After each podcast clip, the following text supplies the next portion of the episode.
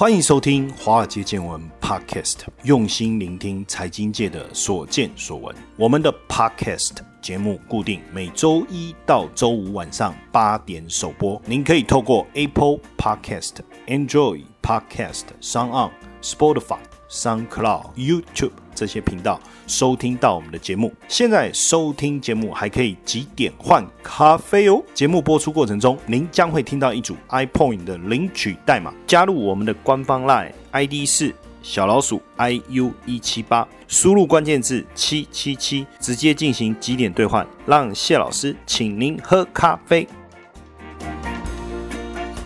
大家好，大家晚安，欢迎收听《华尔街见闻》Podcast，我是古怪教授谢承彦。今天是年假的第一天，大家有出去玩吗？还是因为已经经历了中秋年假，所以这个年假呢，就选择待在家里做一个。宅男或做一个宅女，还是就好好的来收听我们华尔街见闻 Podcast 呢？因为今天台股也没有开盘，那要来跟大家聊些什么呢？我们来聊一聊外汇市场好了。哈，早期大家听到外汇的时候啊，觉得很难理解哈，那好像是一个洪水猛兽。为什么？因为可能会接触到外汇的时间会是什么？就是出国旅游嘛。比如说，我们要去香港玩，要换港币；去澳门玩换澳币；去泰国玩换泰铢；那去这个欧洲玩换欧元；到日本玩换日币。其他跟外汇跟我们有何关系啊？但是呢，呃，慢慢的就发现说，哎，怎么有好像有很多什么投资外汇的机会？可是呢，仔细一看啊，很多又是什么利用外汇投资的名义来诈骗的哦，好像也很多。不过这几年我们台湾已经开放了外汇。保证金交易的这个牌照了哈，那台湾也有几家券商拿到了这个牌照，所以实际上外汇交易在台湾也变成是从台面下变台面上，或者是说被揭开这个神秘的面纱了哈。那我是二零一零年开始进入外汇市场，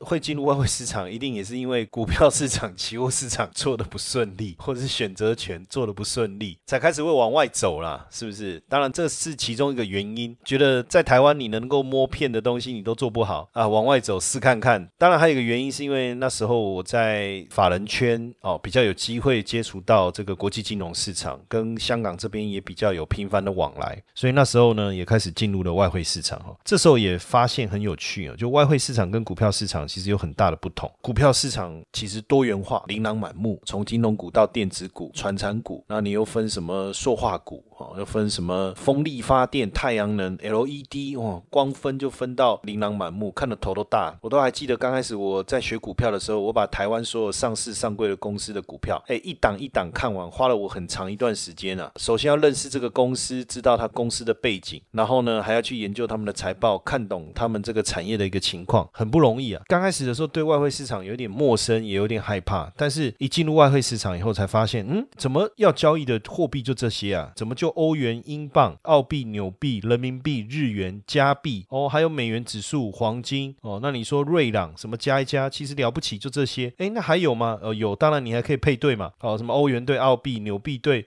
人民币、日元对英镑、英镑对日元哦，诸如此类这种所谓的去抓配对来组合的这种概念。但真正在交易的不就这些吗？哎，这样不难呐。反正你把这些货币熟悉了，哎就好了。然后那时候呢，又开始有听到很。多这个渡边太太，就是在日本的渡边太太操作外汇市场，哇，赚很多钱的这些故事，确实那时候也让我很心动。那我就想说，哎，我在股票市场，哎，反正也这么熟了，财报看的不是很好，技术分析至少也懂一点吧。那反正外汇没有财报可以看嘛，这是肯定的嘛。外汇哪来的财报？那我就把技术分析带进来，这个外汇市场应该 OK。因为做股票最怕就是主力嘛，那主力这背后看不见的手在那里做操控，哎，但是外汇市场谁能操控？他们都说这是。一个最公平、最开放的一个市场，当然可能央行可以稍微对汇率市场做一些干预，但至少没有像这个主力这么黑吧？那所以，嗯，我想说，反正我算是技术分析的老司机，对不对？哦，那来进入外汇省应该不是太大的问题，而且一般所谓的骗线啊、这种杂讯啊，应该也比较少，成功率应该会会比较高。那我当然我就哎决定。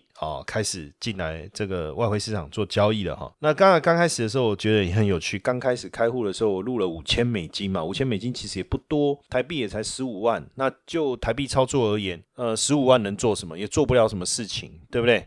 好，那我就开始做，哎，其实很顺利，一个礼拜就五千美金就赔光了呵呵，怎么会这样？因为后来才发现说，哦，外汇市场有杠杆呢，哦，它的杠杆很可怕，哎，五百倍，哦，那难怪，哎，我的五千美金五百倍变多少？我每次都跟我太太讲，我弄几亿来几亿去的，你不要惹我，对不对？很像那个周星驰的电影《少林足球》，有没有？里面那个大师兄还是二师兄，他不是说，我不要惹我，我每秒钟几百万上下，哎，那时候我就有这种感觉。虽然是五千，但你算一下，五千乘以一百就是多少？五十万，五十万再乘以五，就变两百五十万美金呢。两百五十万美金多少？七千五百万台币，这很可怕哎。当然呢，股票有基本面，外汇市场一定也有基本面，所以当时我也开始去做这个外汇市场的经济分析，因为毕竟我学经济的嘛，我从经济出身的，那我觉得说经济数据要造假的可能性更低啦，哦，就是就算造假，那也是真的，就是也是真的假的数据啦，哈，就是它是真的假的造假过的。我觉得进入外汇市场以后，我的第一个感受就是外汇商品少啊，产品的特性比较容易熟悉，那交易量大，主力难介入，图。表分析的时候成功率我觉得比较高，然后经济数据呢也很客观，很容易收集，也很容易掌握。简单来讲就是说趋势上我觉得比较好分析，所以后来我也就开始跨足到了这个外汇市场，总是要去了解到底什么叫外汇。那外汇其实也也有分广义跟狭义，但简单来讲，这里的外汇当然就是泛指外国的货币，那就用比如说我们现在最近台币很强哦，比如说汇率二十八点五，什么意思？就是一美元可以兑换二十八点五的台币。那我就发现说。哎，大部分的货币其实都是跟美元对应来做报价，就理解它的报价模式了哈。然后货币基本上你一定要有兑换性嘛，普遍大家能接受。所以为什么我们会做的一些货币，大部分就是落在我刚才讲了什么美元、欧元、日元、英镑这些。我们在看外汇市场的时候，你就会发现说，哎，它这个汇率是会浮动。我们说废话，那如果不会动？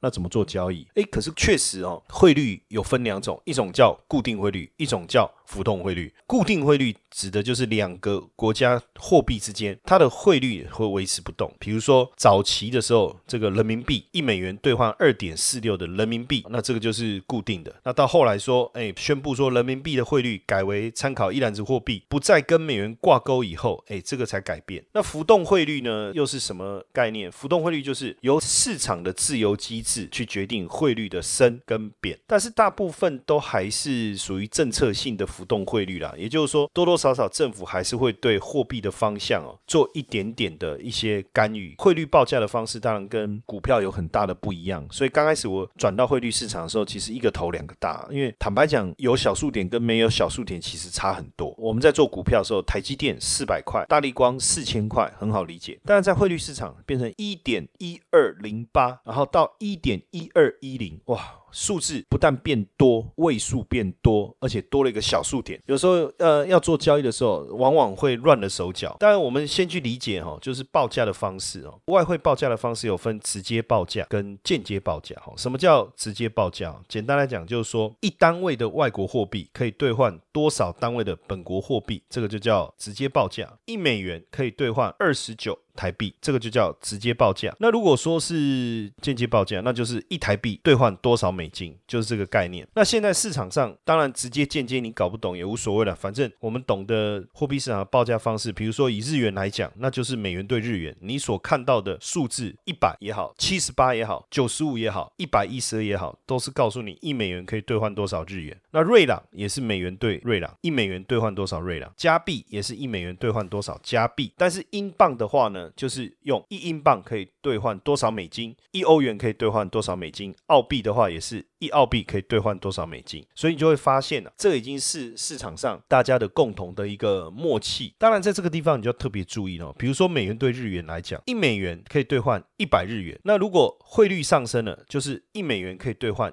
一百一十日元。这代表汇率上升了，因为数字变大了。可是日元却是贬值的。但是呢，如果是欧元对美元。好，比如说一欧元可以兑换一点二美元，好，变成一欧元可以兑换一点五美元，汇率也是上升的。可是这时候代表的是什么？欧元升值。所以呢，在刚开始操作外汇的时候，我就一个头两个大。坦白讲，我觉得一欧元兑换多少美元？英镑？还有澳币都是一英镑兑换多少美金，一澳币兑换多少美金。我觉得这个在操作上哦比较直觉，也就是说英镑升值就是这个报价的数字就变大，澳币贬值就是这个报价的数字变小。所以呢，在分析上，因为我们都是会去分析这个货币的强弱嘛，会升值还是贬值嘛，那所以会升值数字就变大嘛，贬值数字就变小。哎，我觉得这个好理解，就很好操作。可是，一旦转换到日元，有时候就会打结。为什么？一美金兑换多少日元，数字变大是贬值，数字变小是升值，就跟台币一样。那这时候，当我分析它会升值的时候，那我到底是要做多还是放空啊？有时候这中间会卡住，知道吗？请问一下，日元如果升值，那我到底货币对外汇市场，我们叫货币对嘛？美元对日元，我这个到底是要做多还放空啊？大家知道答案吗？哈，所以那时候你知道，就是哦，很有趣，在这个过程当中，哎，真的我觉得也学习到了很多东西哦，因为你开始要变得更有国际观，你要去看比较多的一些国际面的讯息。以前哪会去管日本的首相是谁？哎，后来开始哦，日本首相是谁？英国在干嘛？欧洲在干嘛？开始关心起国家大事了哦，反而不会局限在说你整天就是在看台湾的那些，看到后面哎，就是看社会案件呢，谁的小朋友被打，看哪个男女朋友吵架，哪个学校有什么状况，我就发现说就不会一直局限在这些社会案件当中，就开始慢慢的对整个国际金融市场更有兴趣。当然要进入外汇，大家会担心说那英文不够好怎么办？其实不用担心啊，英文也没有很难啊。为什么？美元叫什么？USD 嘛，英镑呢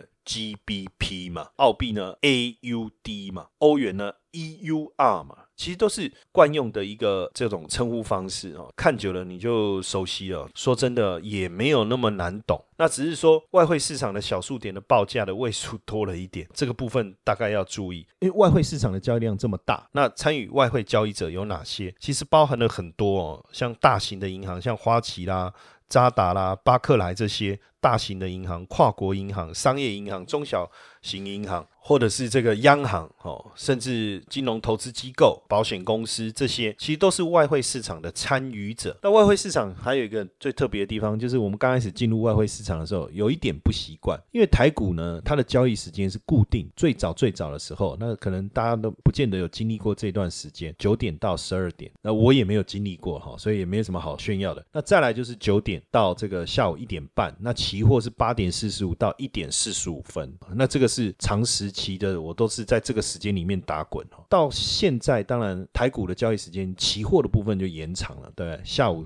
三点过后又可以一直交易到隔天凌晨五点，那几乎有点类似二十四小时，但是中间还是还是有有稍微间断一下。那这个股票市场，因为我们是走撮合的模式，你要在固定的交易所做交易，你要买你要卖，你有固定的对手，那谁来主持公道？就是交易所，他主持公道。好，你们两个人要买要卖，你们在那里搓搓搓乐，对不对？那像现在是即时撮合了，不像过去哈撮合的等待时间比较长，到现在你看即时撮合，那外汇市场又比较不一样哈，外汇。市场它不是撮合制，它是报价制。那报价是由谁报价？等于说外汇市场它是没有所谓的交易所，它是采报价制。哈，什么叫报价制？就是说银行它会提供报价。就是说，你美元跟欧元之间的兑换，哈，又欧欧欧元兑换多少美元？你买卖之间的角色所报出来的价格，那这就是由这个银行来扮演这个角色。所以等于对我们外汇交易者来讲，我们的对手是谁？不是自己的左手跟右手，就是银行端，就是这些大型的银行端。这时候就有趣啦。比如说在晚上十点的时候，那我想要买卖外汇，我要找谁报价？那在下午两点的时候，我要买卖外汇，我要找谁报价？那基本上，因为现在外汇市场已经等于是会有这个。所谓的系统商，他去针对各个区域的这些银行所提供的报价来做时间上面的安排，所以基本上外汇市场你可以讲就是从礼拜一到礼拜六早上，然后二十四小时不间断，因为每一个时段都有能够提供报价的银行，那你就看它是在哪里，比如说白天就找亚洲的，下午就找伦敦的，晚上就找纽约的，所以就形成了一个二十四小时的一个交易时段，哦，形成二十四小时的交易时段。当然现在。最大的外汇市场还是在伦敦了哈，伦敦的交易量还是相当的惊人，但这几年当然有一些下滑哈，就慢慢的就是纽约的外汇市场也是交易量非常的惊人，最主要其实还是在伦敦跟纽约这两个交易市场，那慢慢的像新加坡也起来了哈，香港、东京这几个，那你就会发现说整个串起来以后，如果再加上澳洲的交易所、雪梨的交易所，然后加上纽西兰的交易所，那其实串起来就是一个二十四小时的一个交易市场，所以刚开始进入的时候，会觉得哦，很很惊人呢。二十十四小时交易，我们就 long man 捆。后来才发现说，其实外汇市场也有它的交易节奏，以及它的交易时间段，什么时候比较热络，什么时候比较冷，你要看你的交易方式。比如说你比较属于这个区间操作的，那你可能要在亚洲盘；那你如果是做一个短波段的，那你可能要在晚上的伦敦盘或纽约盘哦。你就慢慢去了解这些细节。那当然，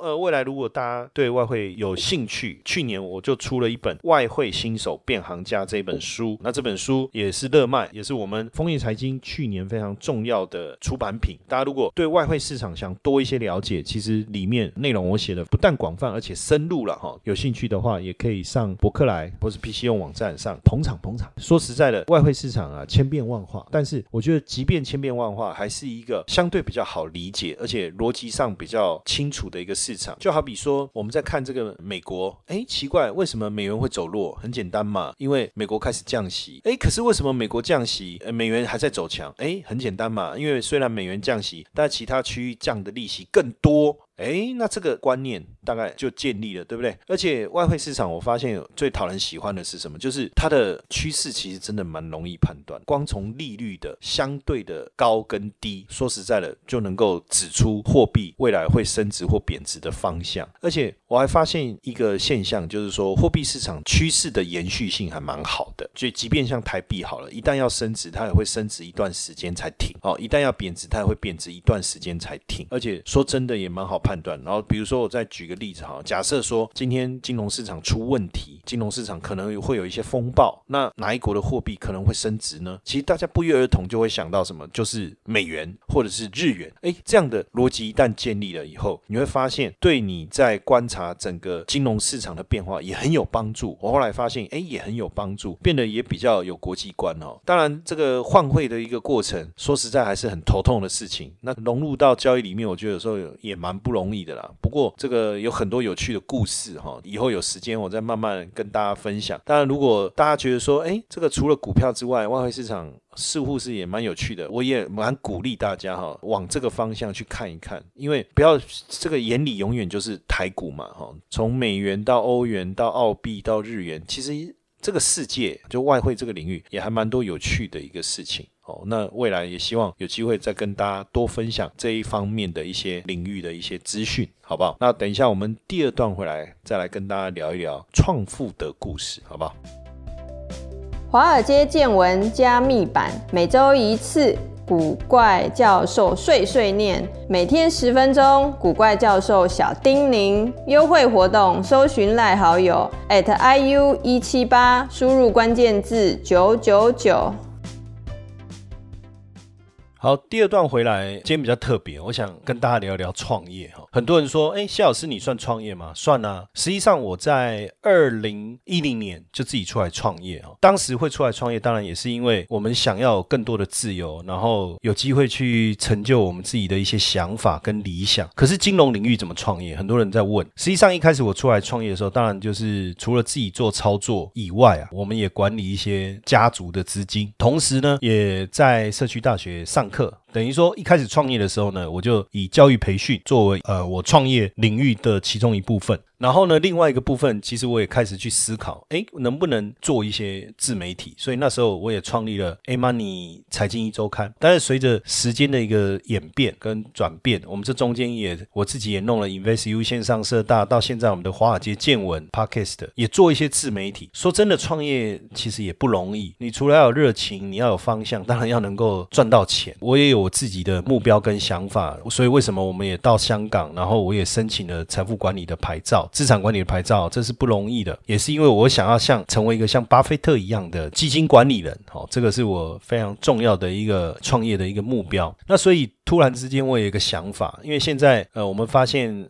台湾很多的年轻人，哦，甚至上班族或是家庭主妇也好，家庭主妇也好，哈，大家都觉得说想要多增加一些收入。可是增加收入一定要靠投资理财吗？也未必。创业是一条很好的路，但是在我自己创业的过程当中，我也发现有一些资源确实是缺乏的，资讯不容易取得，甚至创业的过程中，我也发现说，哦，原来我还要懂管理、懂行销、懂法律，除了我原本就熟悉的财务以外，原来还有别的领域要去了解。所以今年我也就做了一个大。胆的规划，就是我们去访问了很多创业成功者，那我就觉得他们的故事很棒，所以我当然就把它集结成书。哦，在今年出版的《创富 CEO》跟《创富 DNA》，那这一套书在成品啊或博客来上网可以去找得到。哈，当然这是过程中非常的辛苦，因为我们要去接洽成功的人。当然你说失败的为什么不访问？不知道失败我不知道问他什么，他一定说失败啊，就开始臭干哪胶啊，啊进屋啊，下回啊那那，对不对？环境怎么样怎么样怎么样？我们还是希望听一些正面的啊，所以我们就哎开始从身边的好朋友，甚甚至去询问，甚至去找寻，哎有没有人推荐他事业。做的很不错。那我们一开始也觉得说，哎，大家应该都一帆风顺嘛。结果没有，哎，发现很多人其实一开始的时候很辛苦，或者是一开始很顺利，中间很辛苦。当然到现在都做的不错。所以我们也希望不断的去跟大家分享这些创业成功的故事啊。重点是什么？就是也能够激励大家，能够愿意哦，失败为成功之母，对不对？就失败了，然后我们愿意继续去挑战。所以我们分享更多好的故事，激励大家哈。那当然，我们今天还是邀请到我们整。个团队就是我们这一套创富 DNA 跟创富 CEO 的采访负责的负责人哦，J J 老师，主持人好，各位听众朋友们，大家晚安。我们这次采访了大概有三十位，那我们陆续还有更多的这些成功的创业者，我们也在邀访当中。那这过程当中，很多人说啊，谢老师利息紧一探兄 J 哦，玻璃做这代机，因为这个是没有什么利润的事情，所以如果大家觉得我们分享的故事很精彩，哎呀，也麻烦到网络书店抖内一下哈，买我们这个书回去。看一下，那因为采访的过程很辛苦，所以我们也做了很多的记录。那这些老师呢，一方面参与采访这些受访者，一方面也要做记录，然后透过我们的总编辑他们的写作。那他也要去整理这些文稿，所以由他来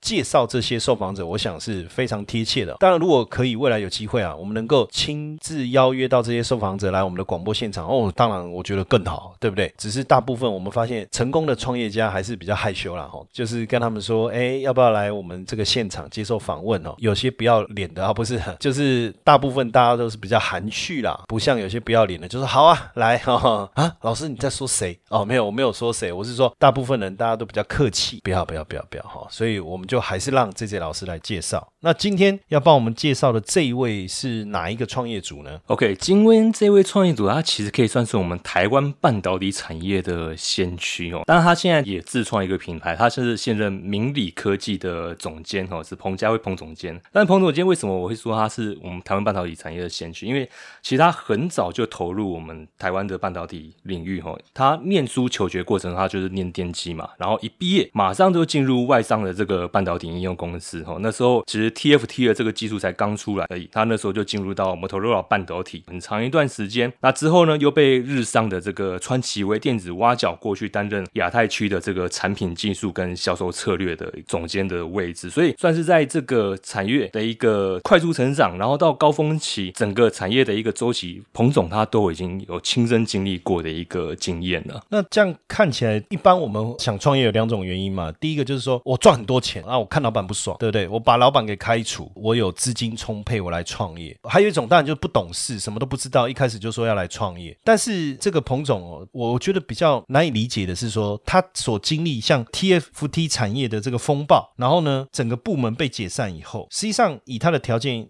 他一定可以有很好的发展。但是他却在这种最艰困的时候，他也不转行，继续在这个地方创业。但是难道不会变成产业吗？就很惨的惨哦。又怎么样，在这个地方继续去累积他的资历，然后在这个地方开创他的新的人生呢？其实我相信很多听众朋友也看谢博士刚才提出的问题哦，都是相同，就是其实半导体产业那时候我们在访问彭总的时候，他就跟我们聊到，这个产业它其实本来就是一个起起伏伏哦，很快速的一个产业。因为刚才我也说过，他接触过非常多的厂商，包括台达电啊、光宝，那时候都是他担任的那公司的一些客户，所以在跟他们在聊天的过程中啊，其实那。那时候他大概就有意识到，其实，在客户的一个下单状况，大概都可以察觉到，说整个产业它的一个景气周期，什么时候要进入谷底，什么时候要进入到高原期。所以，其实，在半导体上，两千年跟二零零八年哦，都有一次哦。所以在经历过第二次的时候，彭总那时候就在思考说，那是不是还要继续留在公司的部门，还是说就自己出来创业？那那时候觉得说，就他个人的一个人生观点来说啊，他觉得六十岁到九十岁啊，都还是人生的。黄金期，而且在早年前面三十多年的一在业界里面的一个磨练以后，其实对他来说，未来自己做决策会比较准确，而且有这么多的一个经验累积以后，他觉得自己出来创业可以对社会有更多的一个贡献，所以他那时候就决定说，好，那既然刚好风暴把整个产业做一个大洗牌，那不如就自己出来来创立一个新的品牌，这是他当时的一个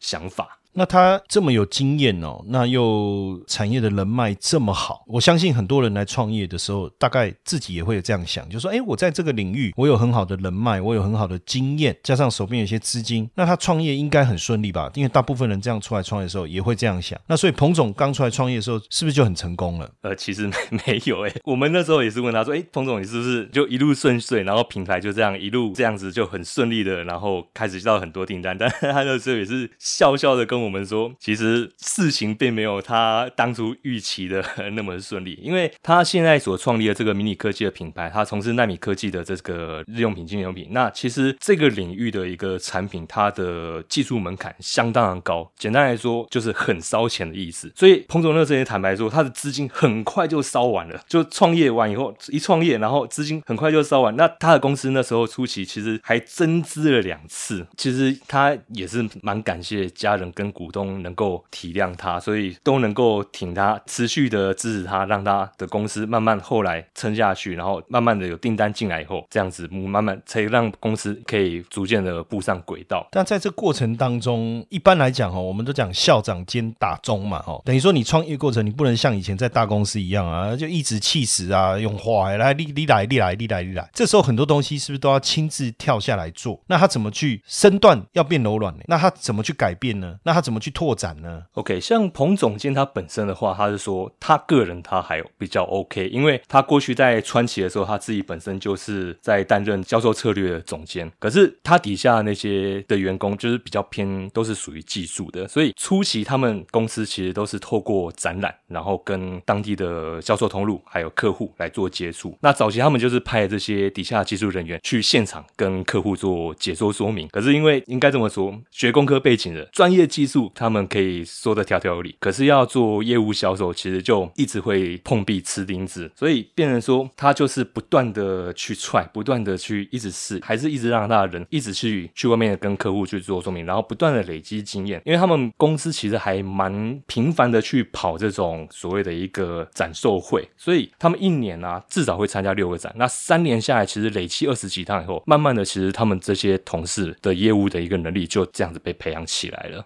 当然，呃，要建立一个品牌并不容易啊。首先，你名字就要取得好。那他取的这个名字很有趣哦，他的英文是 A 开头，可是我看这个英文又不像英文哦。你你说像我们台湾有 Acer 对不对？然后有 ASUS，英文大概比较像。我觉得取 A 开头，大部分都是因为说 A 字母排在前面，我不知道是不是这个原因啊。那还有一个是说，这个品牌的名字到底是看起来又像日文，那到底什么意思？他取这个名字的由来，后来他们怎么去建立这个品牌？彭总当初要取。取明理这个名字的时候，他是先从英文这个地方开始想。那理由就跟刚才谢博说的一样，就是 A 的排序是字母第一个，所以比较容易被搜寻。那因为彭总他本身有待在日商，也有日文的素养。那那时候他就会在思考说，哎，那 A 的话可以拼凑出什么样的一个字母？那那时候他就想到阿卡里哦。那这个阿卡里其实就是日文汉字里阿卡前面三个字母 A K A 这三个字母，如果是日文汉字的话，就是有一个中文的明。光明的明这个字，那后面的那个理，他就用那个音译的方式来翻译过来，所以明理它这两个字就是这样子诞生出来。那其实他就是希望他们公司这样的一个品牌呢，能够带给客户有一个光亮、光明的一个发展的一个未来。因为这一次的采访，我觉得收获很多。因为大部分如果呃我们去访问一般的企业，对我们当然都非常的礼貌也客气啊，就是有有茶水嘛哈，有水果有点心。这次去我们真的是无加购物就是说，我们走的时候呢，拿了他的产品，可你就会想说，奈米是什么产品？我当时我们也不太懂，因为讲到奈米，就想到台积电哦，什么奈米机器人，就是很小，他在可能要执行一些任务，结果没想到，哎，他的产品哦，有这个除臭剂。当时拿回来，我就想说，除臭剂，什么叫除臭剂？它这个是奈米银的除臭剂，那很有趣。一般的除臭剂的效果比较短，但是因为奈米科技的关系，他就说它的这个效果相对来讲会长很多，所以他们做了很多。除了除臭以外，还还有鞋类的保养品。他说鞋类保养品，他说哎，这个你看防泼水的，你可以喷在你这个鞋子上面啊，比如说像鸡皮啊这种喷的，哎，它的效果比一般的好非常多，就是因为他们运用了这个纳米科技。所以当时在访问完完以后，也很有感触啦，因为觉得彭总真的很努力、很认真，能做到现在这样成功的境界也很不简单。那时候想说要不要再去采访一次，因为那个鞋子那个除臭的快用完了，好那个防水的快用完了，好，但采访完还是很感动啦，只是说就觉得说，哎，真的创业哦不容易。那在一路过程当中，你要有好的伙伴。然后你要有好的同事能够支持你，当然选对领域或者是选对产品，我觉得好像也蛮重要的。可是重点是你到底有没有那个领域跟别人相比更强的 know how？我觉得可能这个部分更是一个成功的一个关键啊。那今天我们也非常谢谢 J J 老师跟我们分享这个故事啊，我相信听了大家也会有一些感触哈。那甚至也让你多一些些思考，就是说在创业过程中，你可能要去评估的是什么？诶，那从这个例子当中啊，我觉得有一个很好的点啊，就是创业不是年轻人的专利。那当然，彭总的完整的故事啊，迷你科技的完整故事啊，收录在我们创富 DNA 跟创富 CEO 这个套书当中啊。如果大家听完以后有兴趣哦，不管你一定要支持我们，好不好？就到 PC Home。或者是博客来这个网络书店购买我们这套书，OK？哎，今天大家放假有没有出去走一走？哦，不知道，但是剩两天的假期，再出去放松一下吧，好不好？如果天气还不错的话，晒晒太阳。因为我不知道后面两天会不会下雨，看气象是说好像会下雨，但是下雨放假就是心情会郁足一点，那就在家里再重复听一下我们前面几集的华尔街见闻 Podcast 吧。那我们下礼拜一见，谢谢大家今天晚上收听，祝周末愉快。接下来就是我们今天的彩蛋时间。iPhone 领取代码 N 三一零三。活动详情呢，请到下方的说明栏观看。如果大家喜欢华尔街见闻 Podcast 的话，请记得给谢老师一个大大的五星评分哦。